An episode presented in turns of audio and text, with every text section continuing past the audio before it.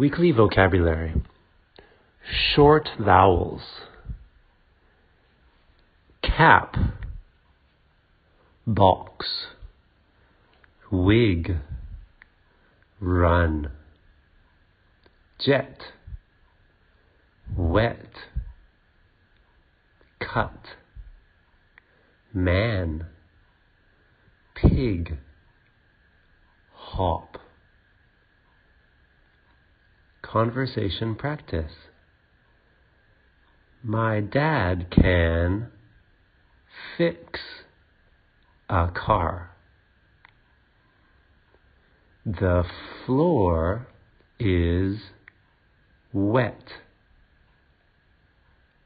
I cut my hair yesterday.